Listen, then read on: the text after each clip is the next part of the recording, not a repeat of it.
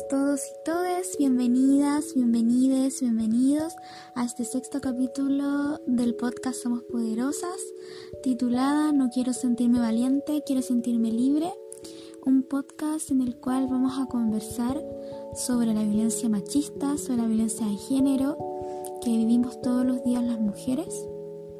Eh, vamos a conversar sobre los micromachismos, sobre la violencia visible, sobre la violencia invisible y además vamos a hablar también sobre el, sobre el acoso callejero que vivimos día a día en las calles, en las cuales muchas veces, la mayoría de nuestra vida, no nos hemos, no nos hemos sentido protegidas y tal como lo dice el título, ya no queremos ser solo valientes, también queremos ser libres, pasear tranquilas. Así que mm, vamos a conversar en torno a muchas interrogantes y espero que lo disfruten. Em, ¿Qué es para ustedes la violencia de género? No sé si quieren partir. Yo creo que para mí la violencia de género es que nos repriman y que nos odien por el hecho de ser un poco desconocidas. O sea, lo que me refiero así como de ser mujeres, pero de que no conozcan lo que es ser mujer así como todo lo que podemos hacer y, nos reprimen por miedo. Eso es lo que yo. Para mí eso es. Claro. ¿Alguien más quiere decir qué les parece? O sea, ¿qué es? ¿Qué consideran también que es la violencia de género? Eh, como dije al principio, em, muchas veces y por muchos años, por ejemplo, la violencia psicológica ni siquiera fue considerada violencia. Eh, y no sé si hoy en día hay personas que la consideran violencia de género algunas veces, en algunos casos. Entonces, son temas súper complicados y, conceptos también que aún no se aclaran en la sociedad. Eh, también por este sistema patriarcal que tenemos, en el que nos deja totalmente como el, ser débil de la sociedad eh, y muchas veces hasta se justifica el, el golpearnos, el matarnos. Y, y, eso es muy terrible que sigue pasando. Estamos en el siglo XXI y las cosas eh, no mejoran.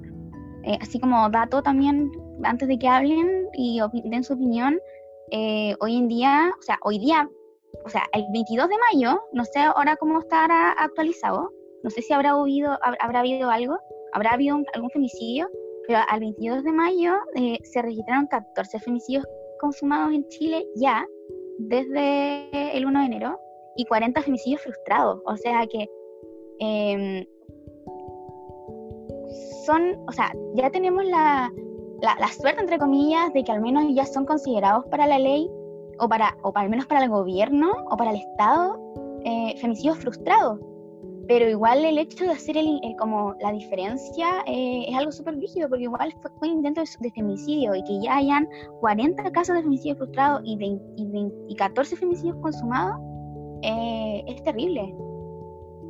Y eso es solo lo que considera el Estado femicidio, porque hay muchos femicidios que, caen dentro de la descripción, pero por falta de pruebas o X cosas no son catalogados así, o por ejemplo, porque el pololo, no sé qué, y hay hartos temas ahí metidos, pero imagínate cuánto no son como fiscalizados o llegados en este, en este conteo de, de muertes. Para mí la violencia de género es como cada una de las acciones, em, ya sea como decía la Javier en el comienzo, invisibles o, o no, Em, en donde se manifiesta que, que las mujeres, o sea, como la desigualdad entre los hombres y las mujeres. Yo creo que son todas esas acciones que manifiestan que aún seguimos viviendo bajo una cultura patriarcal que si bien nos afecta más a las mujeres, también les afecta a los hombres y es algo que tenemos que cambiar. Entonces, para mí es como cada una de esas acciones que nos afectan principalmente a las mujeres, sea integralmente, físicamente, psicológicamente, etc. Eso. Eh, la violencia de género es cuando, o sea, no solamente cuando nos atacan, ya sea física o verbalmente, por el simple hecho de ser mujeres, cuando nos atacan porque, no sé, estoy vestida de cierta manera, o hago lo que yo quiero y me atacan por solamente hacerlo. Em, también afecta a los hombres, como dijo la porque ellos mismos se ven como tienen que estar como en una burbuja que es como el estereotipo que debería ser de hombre. Como no eh, tienen que ser, eh, no sé cómo explicarlo, pero tiene que ser como el típico hombre que se ve en las películas, que se ve así como fuerte, que no llora. Entonces eso es como la violencia de género, siento que va muy fuerte para ambos lados, pero sobre todo para la mujer porque se discrimina por así como muy fácil por cualquier cosa. ya, yo también quiero compartir, o sea, según lo que pienso yo de la violencia de género, tal como dice la Monse, creo que, o sea, es como un acto, una incluso lo veo como restricción de la libertad, incluso en el sentido de que te, imponen algo, te dicen como, ya sea para mujeres y hombres, porque es para todos, pero nosotros lo vemos como más acrecentado porque es el mismo eh, pensamiento que tiene la sociedad de que por el hecho de ser mujer tenemos que ser de un cierto modo, somos más débiles. Por eso lo digo como una, como lo veo como más como una restricción de la libertad, porque te dicen como lo, lo, lo que tienes que hacer lo que tienes que ser, como cuál es tu rol. No solamente creo que sean, eh, tal como lo decía la Javi, no son solamente actos físicos, también son psicológicos, no solamente tiene que venir de alguien que sea eh, de tu sexo opuesto, a veces pasa que hay violencia entre las mismas mujeres que aceptan otros otros patrones de, de, lo que consideran que es ser mujer.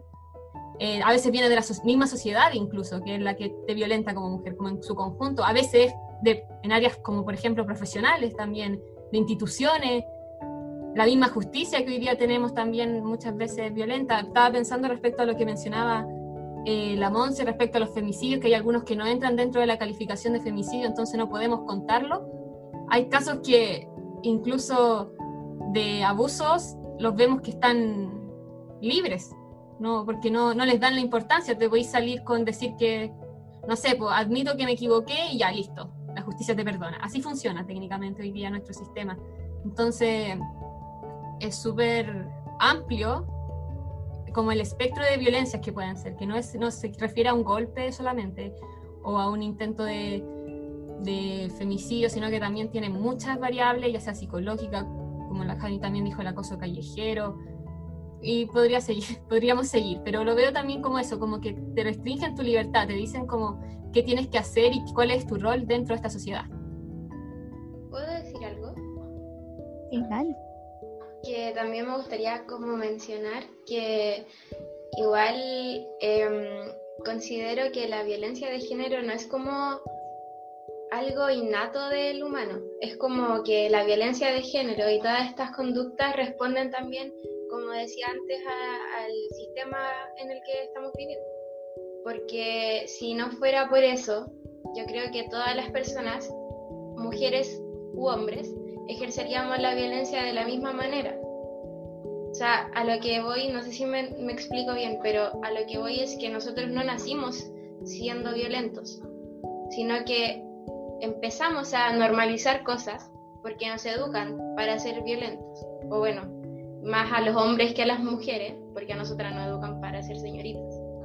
Pero es como eso, según yo, es algo que, por eso digo que es algo que tenemos que cambiar, porque al final responde como a, la cultura patriarcal en la que estamos viviendo. Entonces es algo que al final tenemos que como ganar esa, esa como batalla cultural. Em, y eso. Y la ICI toca un concepto súper importante que quizás también a veces uno trata de recalcarlo todo el tiempo, que es la normalización. Eh, normalizar, hoy en día la sociedad, esta sociedad patriarcal, esta sociedad machista, normaliza todo, todo está normalizado. Está normalizada hasta la palabra violación, está normalizado la palabra acoso, está normalizada la palabra te odio por solo por ser mujer el hecho de que tienen chistes machistas en la mesa eh, es normalizado totalmente. Y como decían todas las chiquillas, eh, claro, hay violencia de, de todos lados, pues de hombres a mujeres y de mujeres a hombres, pero eh, es brígido como la violencia de género te determina, como decía la Monse, el odio solamente por ser mujer, como, bueno, ahí también entra la misoginia, pero es como tú eres, como decía la Dani, tú ganas menos solamente porque eres mujer, tú no puedes hacer esto solamente porque eres mujer, eh, yo odio que digan el chiste de que, las mujeres manejan mal. Es algo que no soporto. Como, yo manejo mil veces que tú, ¿qué anda? Eh, bueno, pero ahí vamos a entrar después al tema de los micromachismos. Pero es muy brígido como, a pesar de que estamos ya en el siglo XXI, en el 2020, eh, seguimos normalizando la violencia de género. Y yo creo que también aquí se junta un poco con lo que conversábamos en el podcast anterior anterior, eh, de la constitución también, de la paridad y de cómo nosotras eh, somos factores elementales para construir un nuevo Chile, un nuevo Chile que, que sea con nosotras, como le decía el podcast. Eh, ¿cómo, era, ¿Cómo era el título? Se me olvidó. Chile sin nosotras. Oh, nunca más sin nosotras. nunca más sin nosotras. Nunca más sin nosotras, ¿cachai? Así eh, porque desde, ahí mismo vamos haciendo el cambio, vamos haciendo nosotras, nosotras somos el factor de cambio eh, para mejorar y para poder eh, dejar de ser quizás un Chile patriarcal de a poco. Hay mucho que hacer al respecto. Lo voy a decir de nuevo porque me ver. Y esa es nuestra tarea también, como tratar de, como decía antes, ganar como la batalla cultural como feministas. Eh, yo creo, o yo al menos me veo con el deber de como reeducar y reconstruir a mi entorno, como para decir, oye, esto no está bien. Y porque si no se lo digo yo como feminista, ¿quién se lo va a decir? Pues?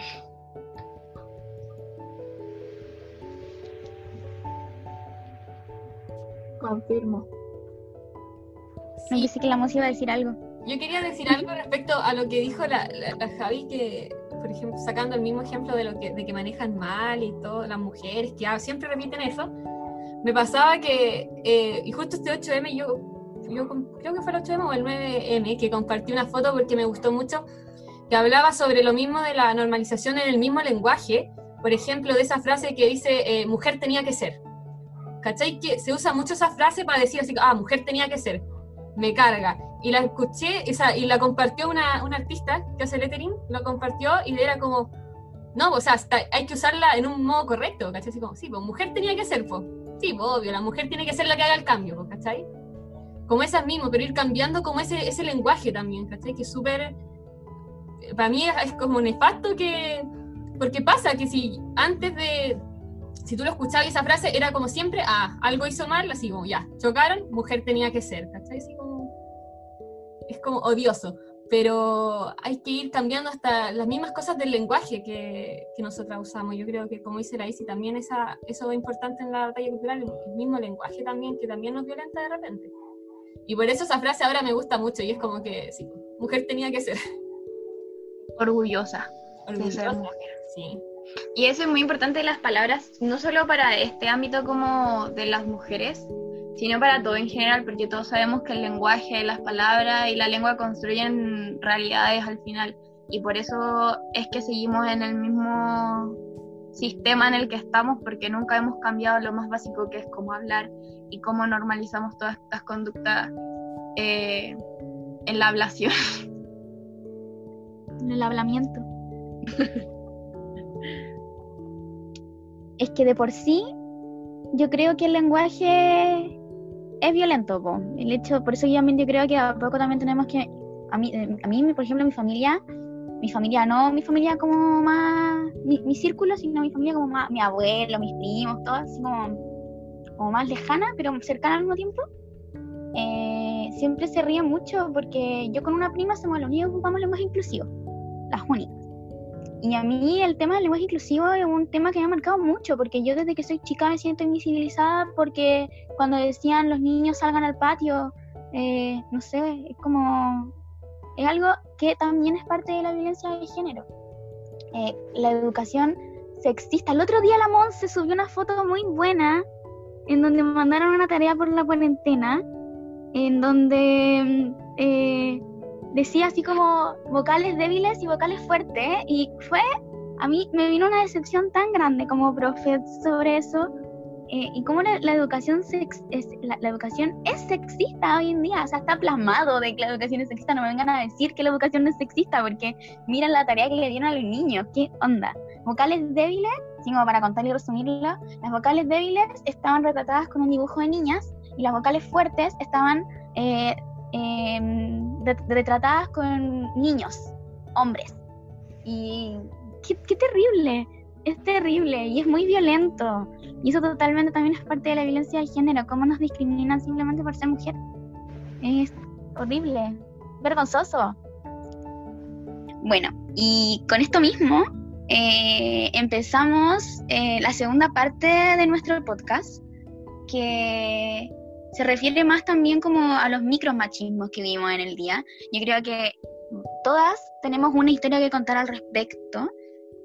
Em, en mi caso, eh, he, sentido que he vivido violencia de género toda mi vida, hasta cuando empecé a decir que quería ser feminista.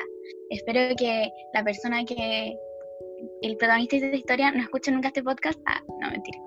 Eh, no voy a decir quién, pero me pasó con un familiar eh, que de hecho era mi cumpleaños, el loco fue súper mala onda porque no tenía por qué empezar a discutir mi cumpleaños, onda, por lo menos eh, discúteme otro día, pero no hoy día, sí, fue terrible, pero bueno.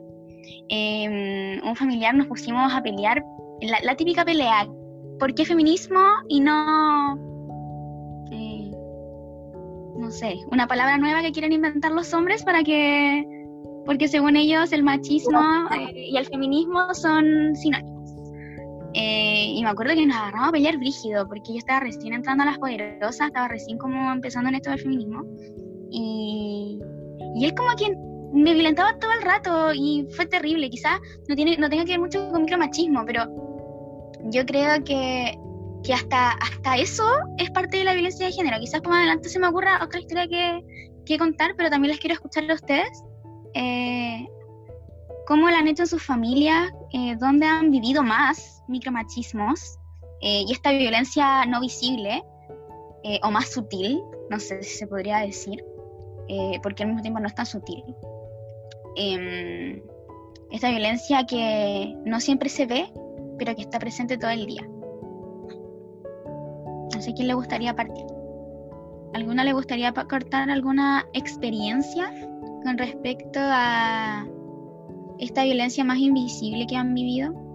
Eh, yo creo que quizá en el grupo puede haber, eh, creo que también todas hemos vivido violencias visibles, pero a veces pasa que como que eh, normalizamos hasta nosotras mismas la violencia de género que es invisible.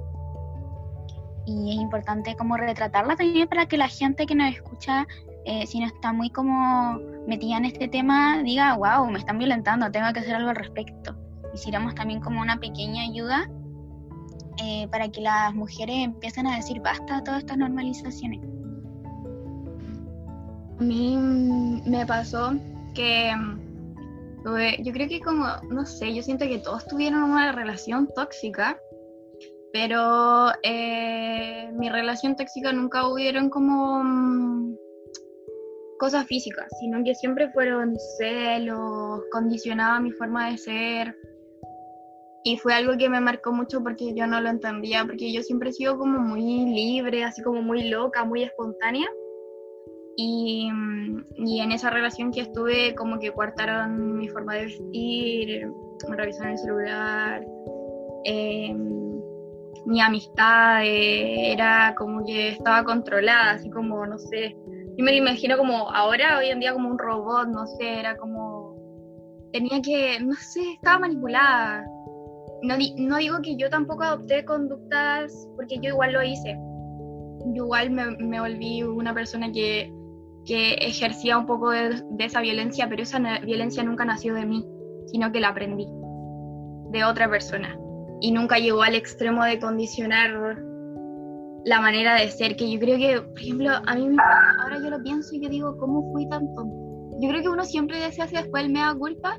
Es como, weón, si yo quiero ponerme esta weá, yo me la pongo. Y es que, y es que nadie más que yo debe decidir eso. Y es que, y es que es normal.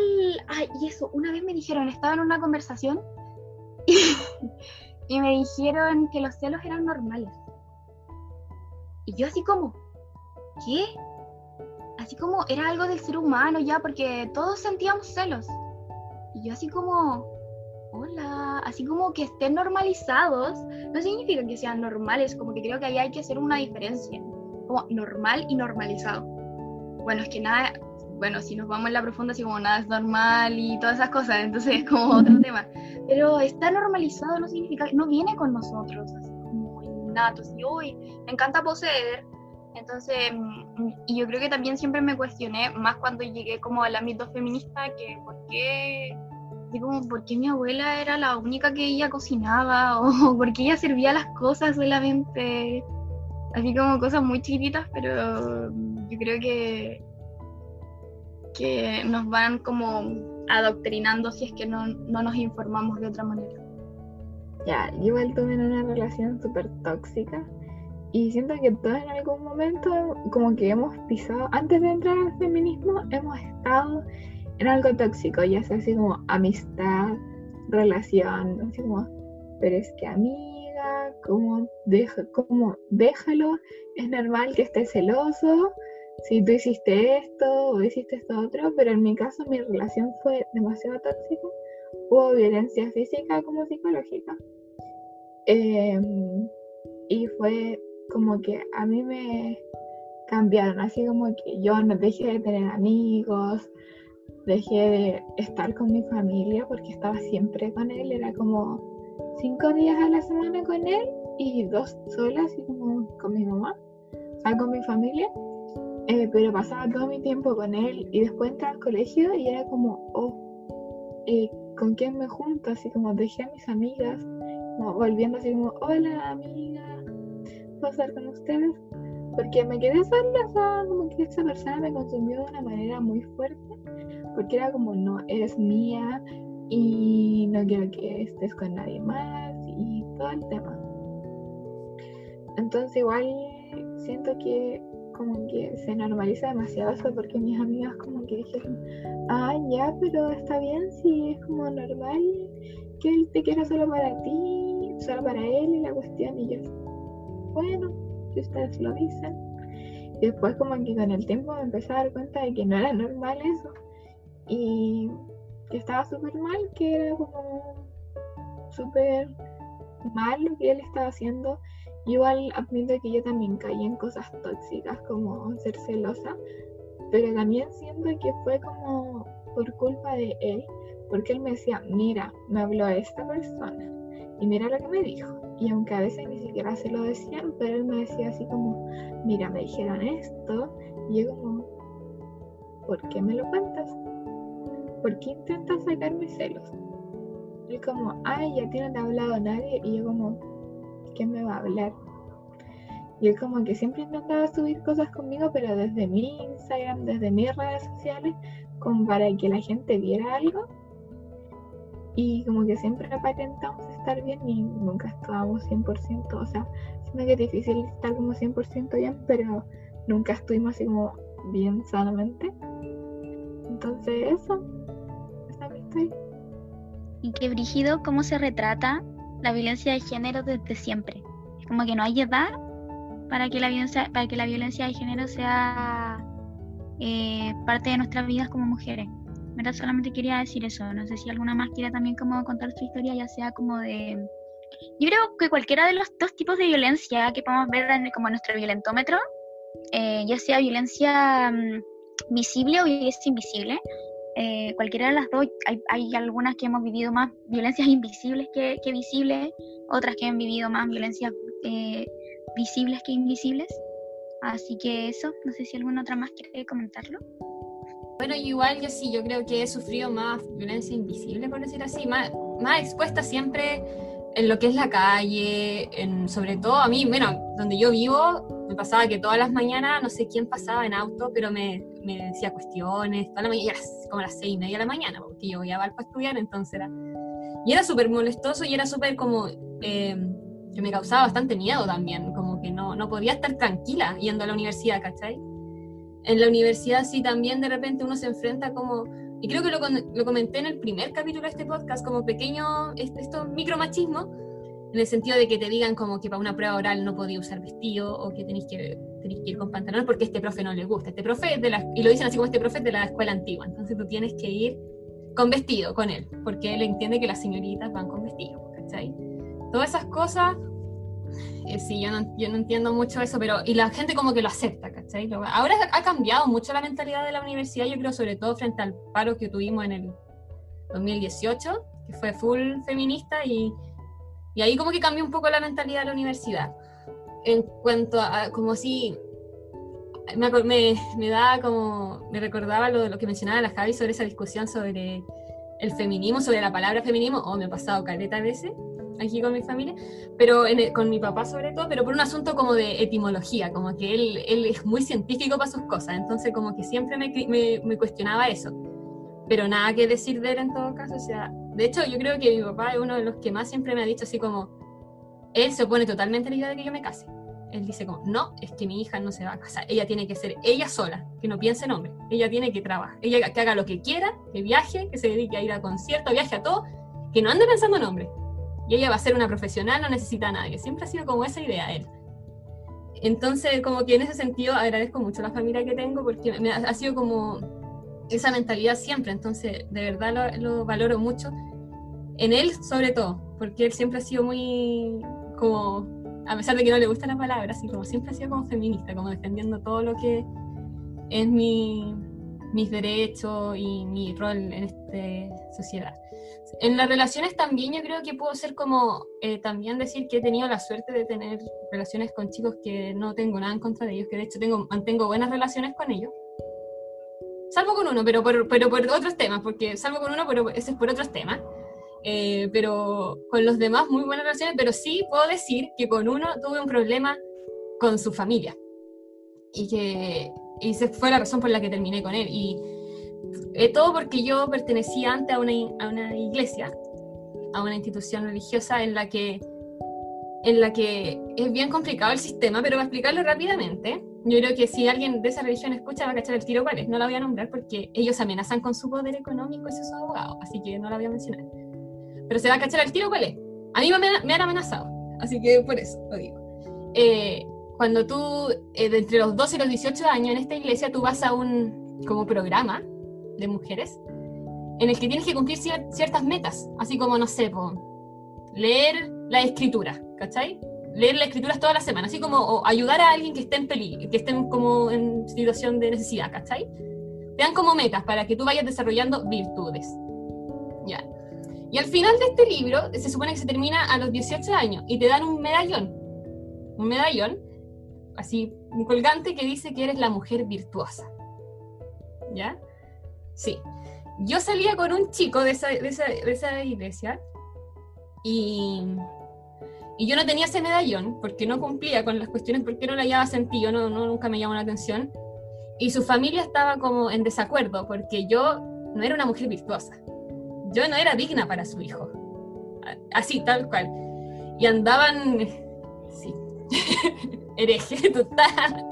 No, sí, era acuático porque decía, llegar, y sabéis cuál, eh, para mí fue súper cuático esa experiencia, él, él obviamente decía como, porque la mamá de él, que era la que esparció, decía que esto lo decía la gente de la iglesia, no ella. Era como, no, es que siempre me llega el rumor de que la, dentro de la iglesia, de que la, la Dani no, es, no tiene el medallón, así que no es una mujer virtuosa, y ella no es digna para el Benjamín, pero yo la defiendo. Siempre decía eso, ¿cachai?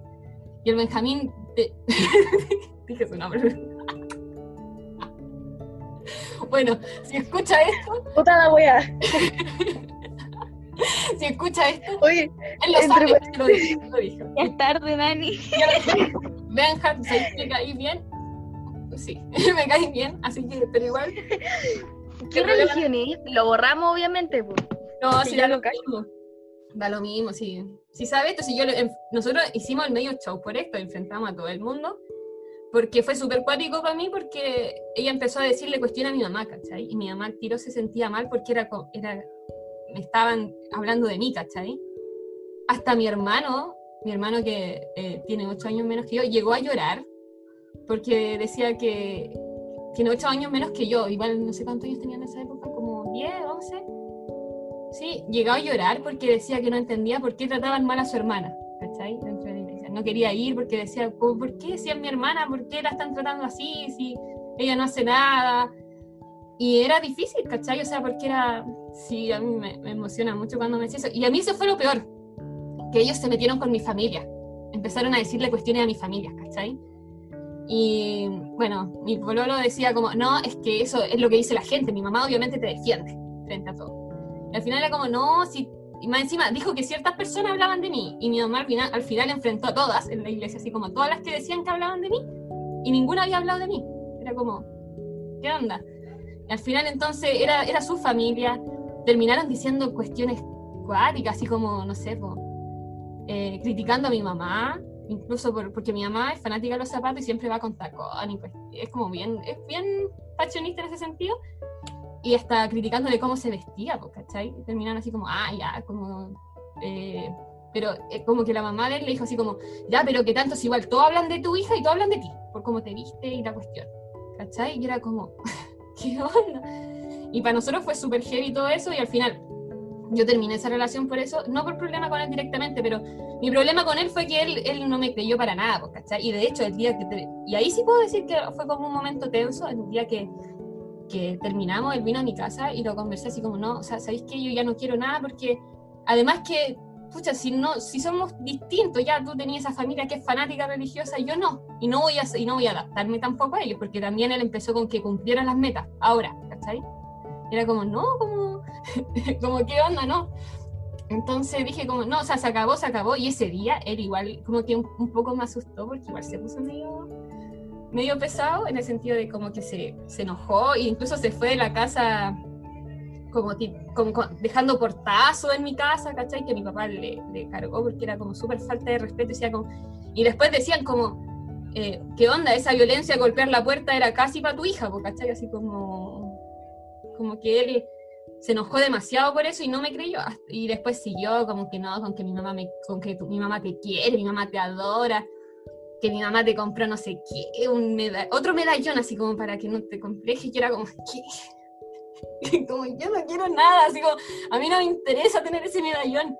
Y, pero eso fue, o sea, para mí fue cuático igual porque era como, todo porque no cumplí un libro, ¿cachai? Con metas que era como de una señorita, así como, ah.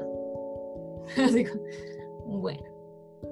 Me encanta cuando salen estas historias en los podcasts, así como eh, que retraten tan bien el podcast, pero como que salen de la nada, es como... Ahí te das cuenta de que sí, toda muy violencia de género, porque lo que le pasó a la Dani es una violencia de género terrible y demasiado invisible, porque si uno lo dice es como, ay, es que ella no siguió las leyes de la iglesia. Como, no sé, es como, para mí de la virginidad, virginal, soy la mujer perfecta porque tengo el medallón. Y yo siento que les enseñaban, no sé, cuando pensaste la historia, esto de toda parte, em, como que iba a decir como que les enseñaban como a cocinar, a planchar, como en ese libro, no sé, como que eso me imaginé al principio. No, no es tan así, son como tareas como así, como te dije, así como ayuda, hacer como algo en, como en la iglesia, así como ir un día a ayudar a limpiar, ¿cachai? Pero eso lo tienen como los hombres y mujeres. Pero, pero sí, el sentido de, de ser mujer virtuosa es porque tú te preparas para casarte y para tener hijos. Sí, sí, sí, cuando yo empecé a pololear con este chico, eh, todo, él más encima había como cumplido con la misión, no sé si cachan. ¿de la misión? Ya, él había cumplido, entonces había estado dos años en Argentina, entonces como él ya llegó, él ya estaba listo para casarse, ¿cachai? Entonces cuando yo empecé, era como, todos me decían como, ay, ¿cuándo se casan? ¿Cuándo la fecha? Todo. Y los amigos de él también, así como, ya, pues, ¿y la fecha para cuándo? Así como, yo estaba chata. Dani, pero ¿cuántos años tenía ahí? Eh, 18. Porque ahora ya eres joven. Y como, ¿cuánto? 18, 18. Qué chulo. Yo ya estoy solterona. Dentro de, la, dentro de la iglesia yo soy una solterona. Como, no me caso. Es como las películas, las películas antiguas, así orgullo y prejuicio, la hermana solterona de la familia. Uy, qué terrible.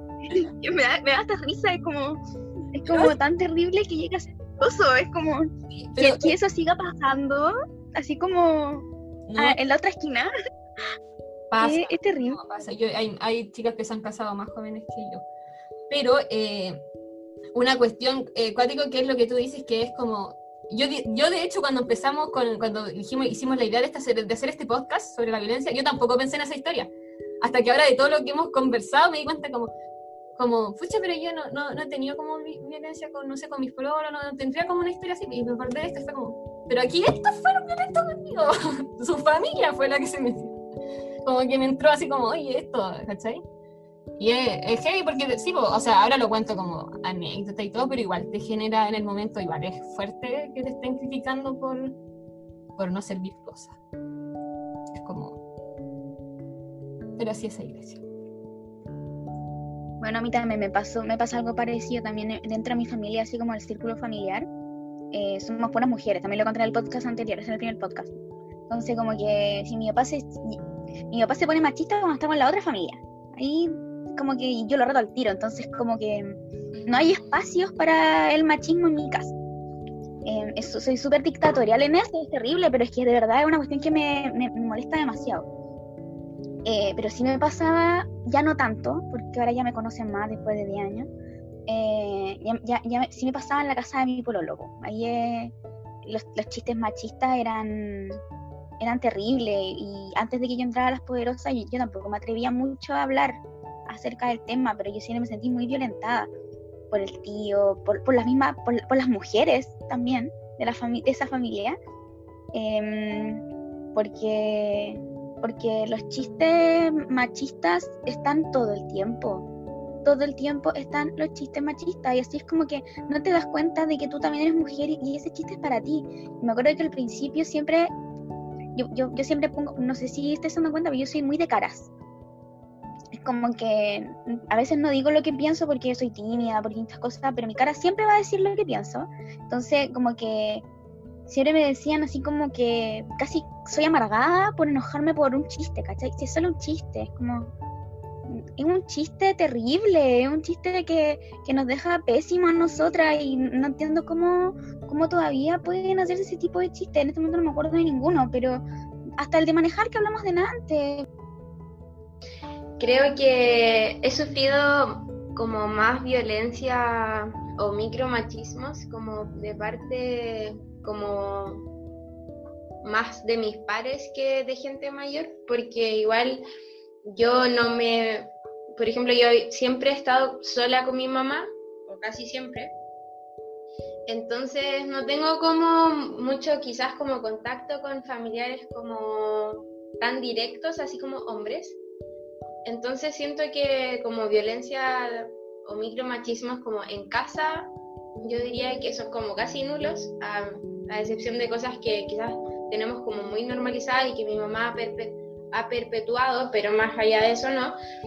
Pero siento que ha sido más como por mi cuerpo, en el sentido de que siento que desde pequeña yo me, bueno, me llegó la regla antes, desde cuando era chica, estaba como más desarrollada y siento que igual eso fue como motivo, no sé si de burla, pero como de, era como tema quizás, y que muchas veces desde súper chica, eh, yo digo sexto, séptimo básico, habían eh, hombres mayores que me, no sé si como que me acosaban o me hostigaban en el sentido de que, no sé, po, me pedían fotos y cosas así, y yo creo que yo siempre, sé que no soy la única, que siempre he estado como muy expuesta por el tema de las redes sociales a que hombres mayores digan, oye, mándame foto, oye, mándame foto, y yo muchas veces tuve que decir eh, no, y me trataban de pendeja culiada, de, de alaraca,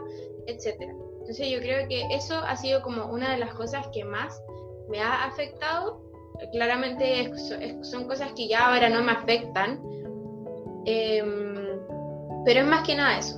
Y lo otro es como por el tema de mi última relación, o sea, mi, sí, mi, sea, mi ex, em, como un tema de que muchas veces pasaba que, que él siendo mayor y yo estando en mi primera relación formal, em, que también soy consciente de que muchas les pasa, eh, sienten que yo al menos me sentía súper como inferior, eh, sentía de que yo no sabía tanto como él, etc.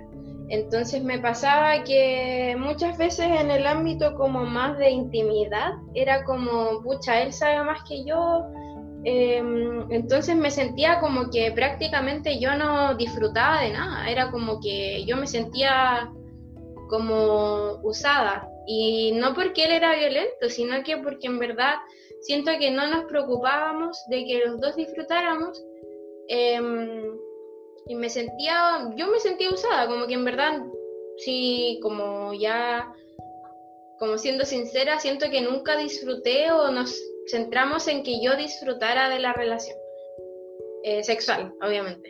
Em, y eso más que nada era como que yo en ese ámbito me vi mucho más chica, me vi mucho más como primeriza, por decirlo así, y siento que en verdad eso sí cae como en un micromachismo, porque también es algo súper importante eso de que nosotras como que no disfrutemos de las relaciones porque, porque cuando el hombre se va termina la, la relación. Y eso no es así, pues yo creo que eso igual es un micromachismo que muchas vivimos hoy en día. Y eso más que nada. De hecho, yo creo que ni siquiera es micromachismo. Yo creo que es machismo totalmente. Lo que acaba de contar. Como que se sale de lo micro lo que te pasó. Y es muy brígido. Oye, no sé si puedo ir al podcast esto, pero ¿qué tan mayor era tu ex? No, era como cinco años mayor. Sí, pero tú tenías 16, pues él tenía como 20. 20. Qué harto, igual. O sea, yo en ese entonces tenía 14, 15. Y él tenía 18, 19. Claro. Por ahí. ¿Es huevona? Yo igual tuve una relación así.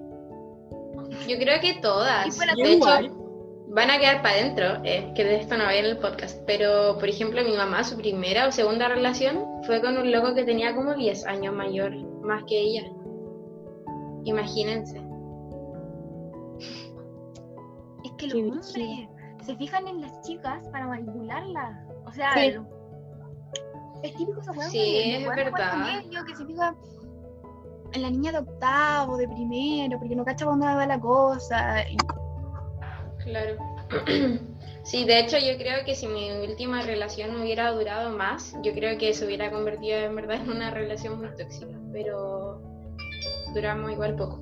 Y, mm, y cómo se llama, y después cuando conocí el feminismo, como que me di cuenta de todas estas cosas, como, no sé, eh, fue cuático, así como que en verdad es cuático cuando te das cuenta de las cosas que estaban mal y que, y que tú no te diste cuenta y que tú dejaste pasar, pero que en el fondo tampoco es tu culpa, ¿cachai?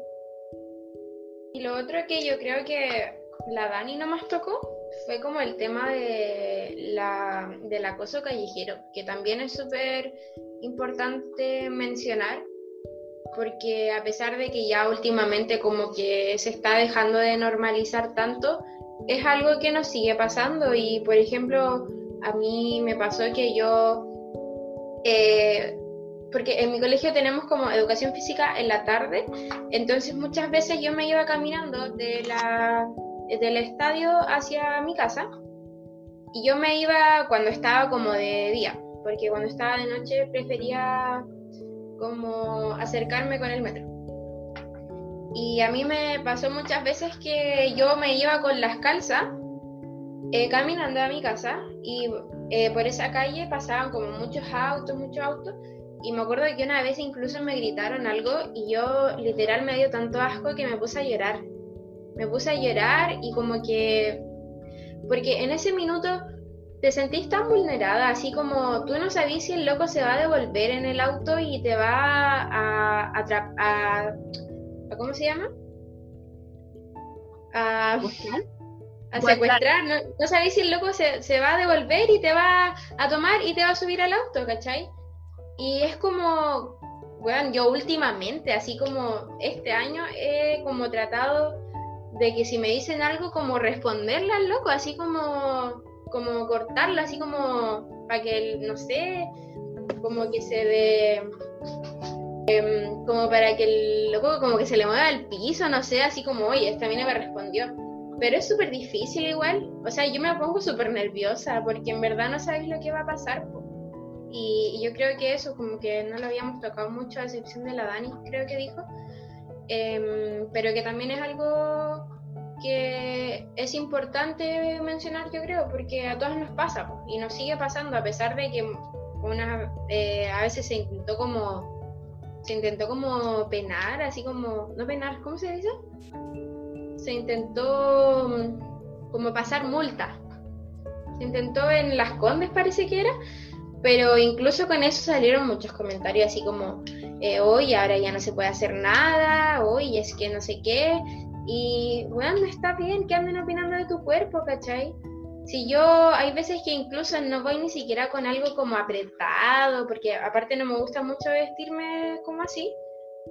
Em, entonces hay veces que ando con cosas sueltas, con buzo, y aún así es como que te gritan te, no sé, te tocan la bocina y en verdad es súper desagradable eso, pues, porque como dije antes, te sentís vulnerada y es como que tenía esa incertidumbre de que, pucha, a mí me ha pasado que, eh, no sé, me da como incluso miedo seguir caminando, así como, bueno, quizás puedo esperar a alguien que me venga a buscar, porque en verdad es como, bueno, no sé qué me va a pasar, ¿cachai? Me acuerdo una vez que vi una, una historia de que a una niña en la calle Berlín, no sé si lo ubican, bueno, ahí es como por donde yo vivía antes y por donde pasan muchos autos. Em, y por la calle Berlín creo que a una niña como que la intentaron meter a un auto.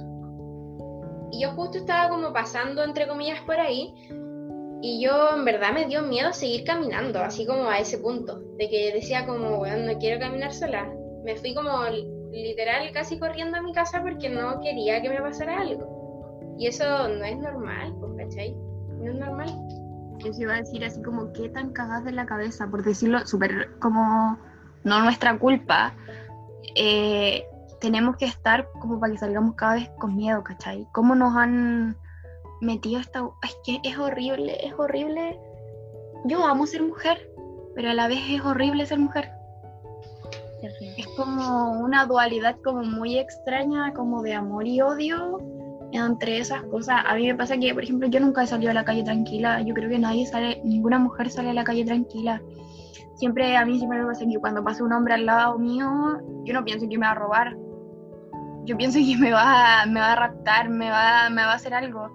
Y es que cada vez que yo empiezo a caminar rápido, y es horrible el mundo en el que vivimos, sinceramente, si uno lo pone a pensar que, las mujeres no puedan, pueden caminar. O sea, ¿qué tan retrógrado es tu mente para no dejar caminar a una persona? Porque somos personas, somos, soy tú y yo, pero en este caso nos toca a nosotras. Y es como, yo siempre me pongo a pensar, bueno, tú tenías una hija, tú, tú tenías una nieta, weón, soy yo. O sea, mínimo de respeto, me da incluso demasiada rabia, porque lo odio, lo odio con todo mi corazón. Pero, ah, eso es lo que iba a contar perdón por ser tan em, que a mí, yo respondía, ¿cachai? Cuando me gritaban cosas y mi mamá me dijo un día así como, Monse, como que yo prefiero que no respondas. Y mi mamá un día me dijo así como, no lo hagas, como por último hazlo por mí, no lo hagas, ¿cachai? Porque me da miedo que, porque le respondiste algo, te venga a buscar con más rabia y te rapte o te mate o te viole, ¿cachai? y, me dio rabia porque ni defenderme puedo por el miedo a que me puedan hacer algo. Entonces, Respecto a esto de responder, que claro, yo también, a mí me da como miedo el responder, ¿cachai? Porque no sé, y más encima, eh, como lo que también lo que mencionaba la Isi, que con cualquier ropa, o sea, yo iba a las 6 de la mañana súper abrigada con parca y que pasaran auto y me gritaran cuestiones o y era todas las mañanas, igual me, me daba cosa, y no, pero también no me atrevía como a responder, ¿cachai? Porque era como, más encima que fuera una época que no sé si se acuerdan que aquí en, bueno, en Quilpue también, que fue como, eh, que pasaba, que se hablaba mucho sobre autos, que se llevaban niñas, que entonces, fue en esa época, entonces para mí, por eso era como más miedo aún, así como, con qué ganas le iba a responder, era como, sabéis que camina rápido, ¿no? Así como camina rápido. Y pero me llegó, ahora me acordaba justamente eso de que a mí me ha pasado que hasta en el metro, no sé, pues yo igual soy como muy, como propensa a marearme con, eh, como en la, en la locomoción. Entonces, e, es súper común y es como complicado, y sobre todo con gente. Entonces, en el metro siempre yo trataba de irme sentada, ¿cachai? Para no, no marearme. Y cuando venía de vuelta a la U me acuerdo muy bien que me pasaba que se subía un tipo y se subía, lo vi varias veces en el metro, y se subía y se sentaba al frente mío y me quedaba sonriendo, todo el viaje sonriendo. Y era horrible porque era un tipo mayor, ¿cachai? Y yo como, no sé qué, tendría 18, 19. Y era horrible porque yo, yo recuerdo que era como, pero sé que la primera vez estaba como muy asustada y lo único que rogaba era como que se baje antes, que se baje, que se baje, que se baje, y no se bajaba y era horrible. Y yo por otro lado no podía ni moverme porque si me paraba me iba a marear, pero yo era como ya me paro. Pero había tanta gente en el metro que no podís ni siquiera, tenés como que quedarte ahí y era como mira por la ventana, mira el celular, pero sabía que me estaba mirando, ¿cachai? Y era como horrible y ya al final como que caché que se bajaba en otra estación, pero empecé como a evitarlo y lo peor es que lo veía en el metro, lo seguía viendo y era horrible, para mí era como, oh, qué, terrible, así como que me, ponía muy nerviosa, como que no podía, era como que me iba a subir a esa hora y sabía que iba a estar, como que sabía que podía estar. Y al final optaba por siempre por, por llamar a mi mamá o mi papá, así como que me esperaran en la estación como para no irme sola, porque me daba hasta miedo eso, que un día no se, que se bajara en mi estación y me siguiera, ¿cachai? Así como era como que tenía que recurrir a eso, a que me fueran a buscar, porque si no... Y hasta el día de hoy, eh, muchas veces es como si, es muy, si salgo muy tarde, es como me van a buscar a la estación, ¿cachai? Porque me da miedo, pues, ¿cachai? Es como... Y es complicado sacarse ese miedo. Y eso. A mí también me van a buscar a la estación. A mí me da pánico, pánico caminar sola. Y yo creo que todas hemos tenido muchas experiencias de acoso callejero y eso es terrible que siga pasando. A mí en particular me han pasado muchas cosas y también con lo mismo que decían sobre responder. Yo soy muy tímida y miedosa, sí, miedosa, pero mala, a mí me da miedo respirar. Y me ha pasado, por ejemplo, cuando voy sola, que me han dicho cosas terribles o hasta me han tocado caminando personas que no conozco y, y me quedo callada totalmente. Pero me pasó una vez que iba con mi mamá ahí por Maturana justo afuera de la, de vidriería Monty, me acuerdo perfectamente porque fue terrible. Un tipo asqueroso, como de, no sé, de haber tenido 60 años, un abuelito, sí, terrible. Íbamos las dos y el caballero, me decía mi mamá, en esa época estaba con cáncer, así iba con su pañuelo, paloli, la pobre, apenas se podía la rodilla, las rodillas. Y, y, el tipo pasa, se me acerca al oído y me dice, como no me acuerdo qué me habrá dicho, no sé, guachita rica, no sé, una cuestión así. Y esa vez me di vuelta y le respondí, pero todo lo que no le había respondido a, a nadie en, en todos mis años. Y de hecho mi mamá me dijo, cálmate, porque, porque le dio miedo, por lo mismo que la mamá se que lo dijo, me le dio miedo que se volviera a decirme algo. Pero, y de hecho me gritó de, atrás, me gritó acuática, no sé, fea, típico lo que te responden, porque son al, al, tiro, decir que eres fea, que te creéis mucho y todas las cuestiones. Y me sentí tan bien, fue como que me saqué como una cuestión de encima. Pero también me pasó otra vez, por ejemplo, que iba también por Berlín, porque en Berlín es muy cuático esa calle, es muy, es muy, es muy vacía más encima. Y me acuerdo que el Matías venía caminando, nos íbamos a encontrar como justo en una casa, entonces él venía caminando yo ya lo veía, y un poquito antes que él venía un caballero y yo lo venía mirando, ¿cachai? Como que le iba sonriendo al Matías, no a él. Y el tipo pasa al lado mío y también me dice otra cuestión al oído y me toca el hombro. Y yo quedo como así, que Matías no se dio cuenta. Y cuando yo llegué, me puse a llorar así, pero muy mal, así como me pasó todo lo contrario. Me puse a llorar como que me sentí muy débil. Y fue muy cuático porque es cuático como te hacen sentir como vulnerable, porque uno tiene rabia en ese momento y te hacen sentir como que no vales nada es muy cuático. Y bueno, a mí me pasado muchas historias en verdad. Otra vez me pasó que eh, iba en la micro, tarde, eran como las siete y media, pero de esta hora. Entonces ya está oscuro. Y había un tipo que se sentó a mi lado. en la micro. La micro, yo vivo súper lejos, yo vivo acá en el paradero 1. Entonces cuando llega la, la micro, somos casi los últimos pasajeros que dejan. Y, mm, y, el- y la micro venía vacía y el tipo se sentó a mi lado, a mi lado. Entonces yo me corrí de asiento, me fui a otro. Y justo cuando me voy a bajar estaba muerta de miedo, así que llamé por teléfono, en interior sí, Matías también. Lo llamé por teléfono y me bajé como hablando para que supiera que no estoy sola o algo así. Y, y yo súper asustada porque pensé que el tipo se iba a bajar conmigo. Y me bajo, me quedo mirando a la micro y el tipo iba así pegado en la ventana mirándome. Y no, no me paraba de mirar ni quitar los ojos de encima, tratando de asustarme, no sé. Fue muy terrible. De hecho, le dije a mi mamá que me fuera a buscar ese día. Pero lo más cuático que me ha pasado, lo más cuático, lejos, eh, fue en la esquina de mi casa, que fue lo más terrible de todo.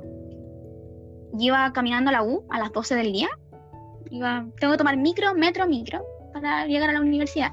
Entonces iba caminando por la esquina de mi casa para ir a tomar la micro y en eso se para un auto al lado mío. De hecho, si no me acuerdo que era un auto Nissan verde. Nunca me voy a olvidar. Y se para al lado mío y me dice, ¿te llevo? Y yo le dije, no, gracias. Y, mm, y- en eso como que yo sigo caminando y se vuelve a parar, se vuelve a parar, se vuelve a parar al lado mío y me dice, ya, pues te llevo. Y yo, te- yo le digo así como, te dije que no. Y ya, seguía caminando la calle en la que yo vivo súper, súper como vacía, no hay mucha gente. Y el auto, yo seguí caminando y el auto me, me, me seguía así como a un metro de atrás. Y súper asustada dije, chuta, jodí, me van a secuestrar.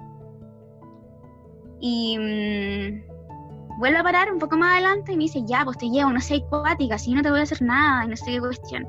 Y yo como que nerviosa le dije, ya, te dije que no, por favor, así como, no quiero que me lleve, estoy bien.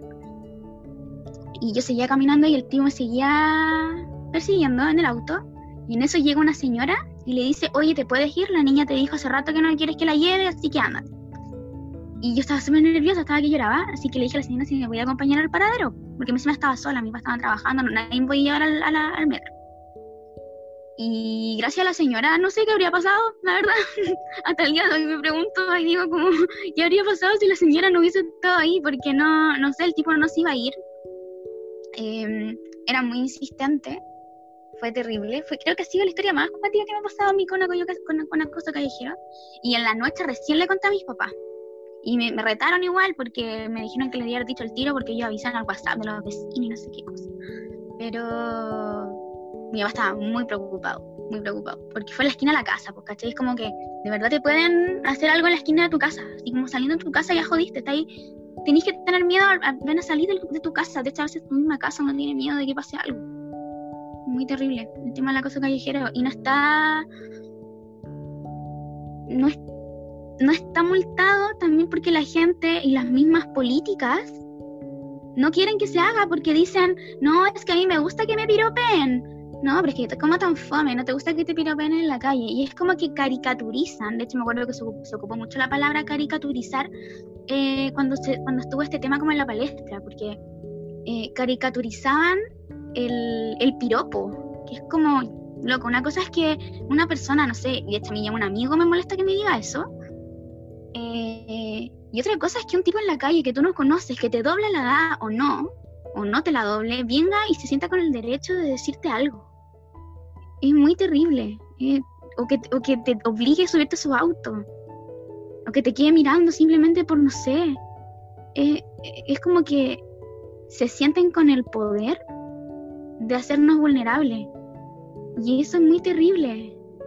Y uno se siente vulnerable, que es lo peor, porque no podía hacer nada, porque si haces algo, el loco, si es más fuerte que tú, te jodiste. Entonces, es terrible, a mí me da mucha rabia.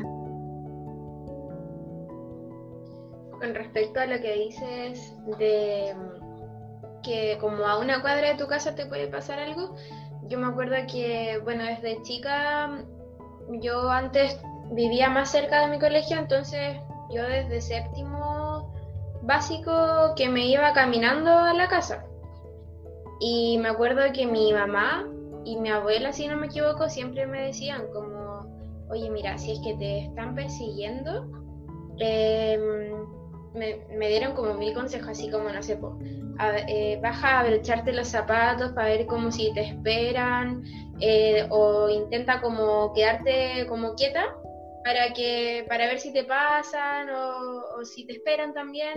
Y lo otro que me dijeron era como em, que tocar el timbre de una casa como para que piensen que ya como que había llegado a mi casa. Entonces decir como ayuda, me están persiguiendo.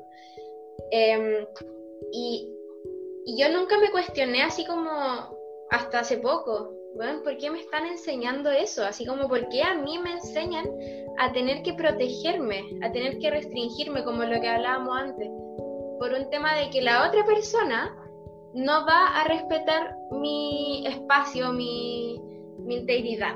¿Cachai? Así como, ¿por qué yo me tengo que, como, literal, psicosear? Así como, bueno, me pueden estar persiguiendo, voy a parar, voy a abrecharme los zapatos, solamente para que solamente para que no te hagan algo, pues, weón. Entonces siento que es como un error que estamos cometiendo a nivel de país, a nivel internacional, incluso como eh, con respecto a la educación, así como, ¿por qué a nosotras nos educan para protegernos, siendo que a los hombres no los educan para no violarnos, para no acosarnos, para no abusarnos? ¿Por qué? Y con esto mismo, también yo creo que eh, podríamos ir cerrando, eh, haciendo como una conclusión general eh, respecto a todo lo que hemos hablado de lo que es violencia de género para nosotras y para la sociedad y de cómo el sistema patriarcal nos ha estado oprimiendo todo el tiempo. Y desde el año uno, así, desde que nacimos, somos violentadas solamente por ser mujeres. No sé si a alguien le, le gustaría partir concluyendo cerrando este espacio? Yo creo que para concluir, y tal como, como tú lo decías, y me recordaba eso de, las marchas, cuando uno veía esos carteles que te decían como que en la calle quiero ser libre y no valiente. Porque claro, nosotras podemos ser muy valientes en el estar marchando, en el estar exigiendo nuestros derechos, que es lo que nos corresponde por lo demás. Podemos ser muy fuertes y llevar esa lucha, pero no sacamos nada si no tenemos como apoyo del otro lado. O sea, necesitamos que, que cambie la mentalidad de de los hombres, de algunas mujeres también, de todos. La idea es que esta es una lucha conjunta, o sea, no vamos a lograr nada si nosotras seguimos eh, eh, nosotras solas este camino. Necesitamos de, que se haya, que ganemos esa batalla cultural que dice la ICI, de poder eh, educar, a lo mejor, claro, no, no, no, es nuestra tarea, pero a lo mejor también, por ejemplo, con, no sé, con mi hermano, por ejemplo, que yo tengo, hay familiares, hay las generaciones futuras yo creo que son los quienes van a tener más en cabeza eso de que ya no hay esa diferencia. Entonces yo creo que ahí también tenemos un deber. Nosotras también lo tenemos respecto, por ejemplo, a eso, en ese sentido, a los hombres que ya están, ojalá se den cuenta por, eh, por ellos mismos. Como había, la Monza había mencionado, o sea, eso de que tú tienes hija, tienes eh, nieta, tienes mamá, ¿cómo puede ser así? ¿cachai? O sea, ¿cómo no? Cómo no ponerse un minuto en el lugar de una mujer. Y eso yo creo que es como la invitación a que si algún hombre escucha este podcast, no sé si escucharán este podcast. Vamos, se me dice que sí, ojalá si lo están escuchando. Bueno, si lo están escuchando, yo creo que ya es un gran inicio. o sea, si se están dando el tiempo de escucharnos, de verdad, gracias y ojalá podamos seguir todo educándonos y todo cambiando y que ojalá este mundo sea mejor que con la nueva constitución Chile sea mejor, una constitución en que estemos nosotras. Así que eso. Yo igual quería concluir que como que me da un poco de pena como hablar de estas cosas y como que me quedo como con un sabor amargo. Como mi conclusión, así como, como pensar como que me da lata igual ser mujer por eso. Como que siempre me cuestiono, amo mi cuerpo, amo ser mujer, porque también me siento poderosa por serlo. Pero también pienso que mi vida hubiese sido más fácil si hubiese sido hombre. Como que no me habrían pasado cosas que me pasaron en mi vida, que me marcaron. Y, yo creo que, no sé, sería, no sé si sería más feliz, pero estaría más sana. No sé, no sé cómo decirlo. Pero mm, estaría como, como inocente. Como esa es la palabra, como perder esa inocencia que como, no, no me estoy explicando bien, pero como, a ver, si, si hubiese sido hombre sería más fácil mi vida. Eso dejo en simples palabras. Sería, siento que más fácil vivir conmigo misma, con el entorno y todo eso, pero a la vez agradezco ser tanto mujer porque me doy cuenta de lo que es ser mujer, que a mi criterio es mucho más difícil que ser hombre, pero porque contrae la sociedad en la que vivimos, no es que sea más difícil por, por genética ser hombre o, o mujer, sino que es más difícil es más difícil porque por la sociedad en la que vivimos que nos hace ser así. Entonces, pero también saco una conclusión buena, que al, abrir estos espacios eh, estamos encaminándonos para hacer una mejor sociedad. Bueno, yo para concluir, tal como dije em, cuando decía que era la violencia de género para mí, em, yo creo que esto es algo que no viene con nosotros y con nosotras. La violencia no es innata para el ser humano y es algo que nos enseñan. Entonces creo que no sé si esto es como porque sé lo que es el feminismo popular y en verdad como que es lo que ahora me hace más sentido, pero como les decía yo al menos me siento con la tarea de reeducar como de reconstruir los espacios de forma feminista, porque al final es algo que si bien no nos corresponde, eh, es nuestra manera de cambiar las cosas. y qué mejor que desde una perspectiva feminista. Entonces, y, em, incluyendo también a los hombres, porque al final construir un Chile feminista o un mundo feminista eh, es tarea de todos.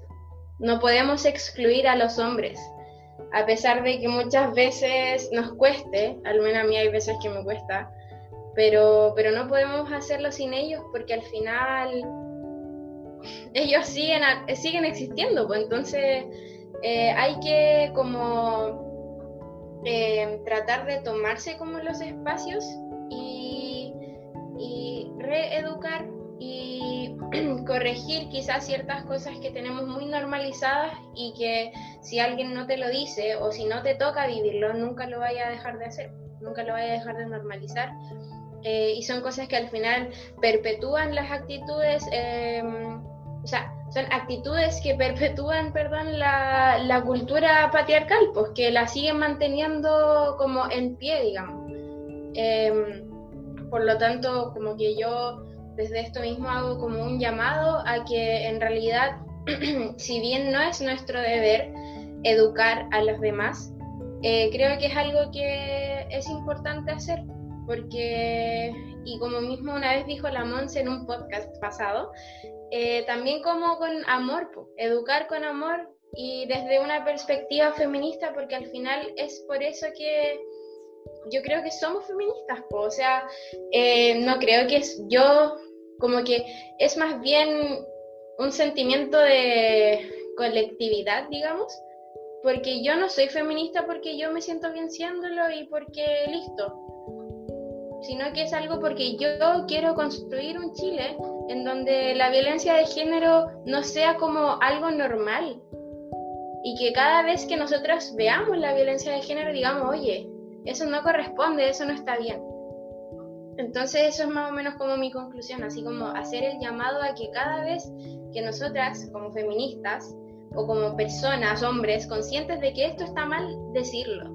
Y educar a las personas porque muchas veces a mí me cuesta mucho como culpar a las personas que no saben, porque en verdad es así como nos han educado, entonces cuesta, cuesta, ¿cachai? Eh, porque yo incluso y nosotras fuimos alguna vez violentas de alguna u otra manera. Entonces para eso sirve el feminismo, el feminismo es un proceso y, y hay veces que cuesta mucho no juzgar, pero, pero claro, pues es un proceso y cada uno, cada una tiene la, la posibilidad de reconstruirse. Entonces, eso, más que nada. Hagámonos responsables del futuro de Chile. Es como tu conclusión. Me encantó tu reflexión.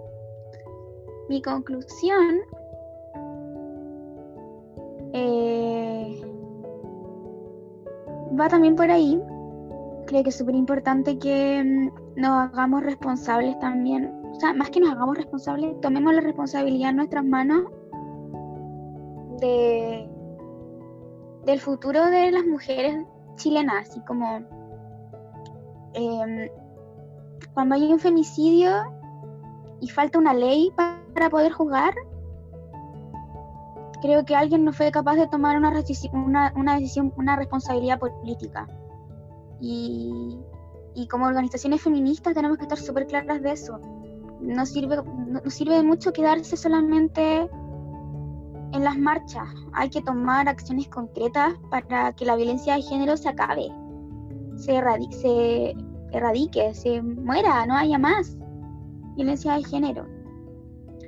Eh, yo creo que todas las mujeres eh, vivimos, ya lo he dicho durante todo el podcast, pero creo que todas las mujeres vivimos violencia de género desde que nacemos, desde que la abuela se decepcionó porque es niña.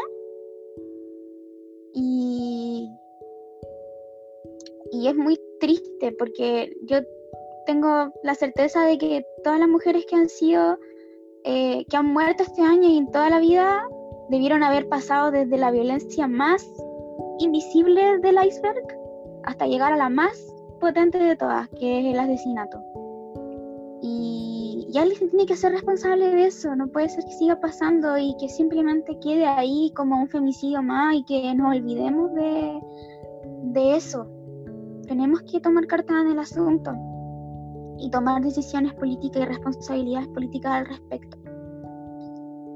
Y mi última conclusión eh, va también de, la mano con el, la violencia en el pololeo, que igual se tocó, que solamente decir que es rígido cómo, cómo se nota una relación no tóxica, una relación buena.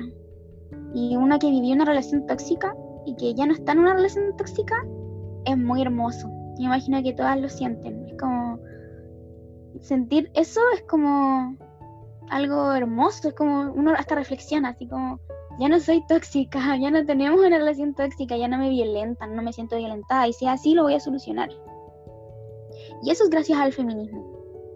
Gracias al feminismo, las parejas, las mujeres, los hombres, las mujeres, todas, todos y todas, somos capaces de ser libres y decidir por nosotras. Esa es como mi conclusión final. Y cerrando todo nuestro podcast, ahora se viene la parte de recomendaciones, así que las escuchamos para recomendar eh, libros, canciones, lo que sea, películas. Yo quiero recomendar una canción como media romántica, porque me voy por las canciones hoy día, pero que es muy bonita como la letra. Se llama Hablar de ti, de GP, y, y es hermosa. Es hermosa esa canción, como que es un amor bueno, o sea, como que refleja ese amor bueno y como que si tú le estás escuchando en, el momento, en ese momento y sentís como que no sentís lo que dice la canción con tu pareja o algo así, es porque ahí no es. No sé, como que cuestionatelo también. Eso, escucharla es una canción muy bonita y me encanta en verdad. Bueno, yo quería recomendar dos cosas. Em, la primera es una canción también que se llama Ya no se trata de ti. Creo incluso que también la han recomendado em, anteriormente, pero como en el contexto de relaciones tóxicas y como de darse cuenta de eso, creo que es como una muy buena canción, al menos a mí como que me llega mucho y me siento como muy, como que me produce muchas sensaciones como a la vez como más o menos malas, de como recordar cosas que en su momento normalicé, pero también como, como que al escuchar la canción me hace sentir como cosas buenas y malas, pero al mismo tiempo como que me siento libre al escucharla y como darse cuenta de las cosas que en algún momento dejé pasar y ya no, ya no son así, como que ya no las voy a permitir y que como que ya no se trata de ti. Y lo segundo que quería recomendar es un documental em, acerca de la construcción de masculinidades.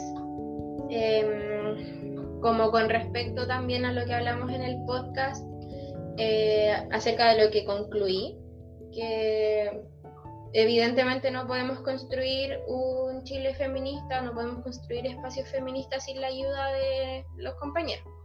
Entonces, el documental se llama The Mask You Live In. Está en Netflix.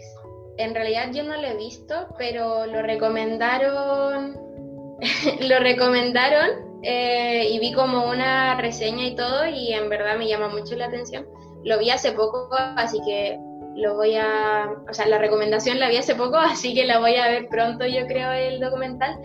Pero eso, yo creo que, bueno, como no lo he visto, no le podría decir más allá de, eso, pero creo que también es importante que los, si es que me están escuchando los hombres, que lo vean y, bueno, por supuesto las mujeres también, porque como decía antes, em, hay que construir espacios junto a los hombres.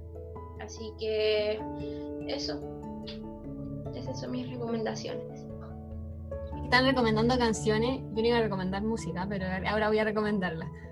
Em, eh, una canción que, bueno, que de hecho es como la como el significado lo estuve conociendo ahora, que es de Lady Gaga, que se llama Million Reasons. No sé si la han escuchado, es muy bonita, es piano, es su, bueno, Lady Gaga tiene una voz maravillosa, y esa canción era como muy, eh, habla sobre que ella estaba como buscando una razón para quedarse con la, con la persona que está, siendo que tiene millones de razones para decirle que no. Y ella explica que la escribió porque le pasó que, pero no por, no por violencia, porque, pero sí, por ejemplo, en el hecho de que la escribió pensando en una pareja que tuvo que se enojaba por la fama de ella. Y ella, en ese sentido, lo sentía como un ataque porque era su sueño y no tener ese apoyo claramente no era una relación que sana para ella porque era, era su trabajo, su vida, y ella decidió esa canción al, escribirla, como rogándole una razón a él para quedarse con él, al final le dio a entender que no, que no tenía esa razón, y no, y no se quedó con él. Entonces, es una canción que ella dijo que significaba eh, como el amor que muchas veces las mujeres piden de sus parejas y que no, y que no lo reciben. Y que viven pidiéndoselo y que ojalá se los den y que, que, la entiendan un poco más. Incluso esa canción fue el número uno en Arabia Saudita, lo cual era un avance súper grande porque Arabia, Saudita es uno de los países más conservadores en cuanto a las mujeres. Y esa canción alcanzó el número uno, entonces era, ella lo contaba como una cuestión de que ojalá los hombres entendieran lo que las mujeres, ella hablándolo de por su pareja hombres, pero en general por las parejas, de lo que uno les pide a ellos, que es amor, decía ella. Que era eso. Y la otra, la otra recomendación que tengo, y esta es como más, eh, no sé, más, más a nivel como histórico, yo creo, porque lo hemos mencionado mucho de que este, el problema del, de esta sociedad que tenemos viene de hace tiempo, no es de ahora. Y para eso yo recomiendo eh, mi libro favorito, de mi autor favorito, Víctor Hugo, que es Los Miserables, Les Miserables.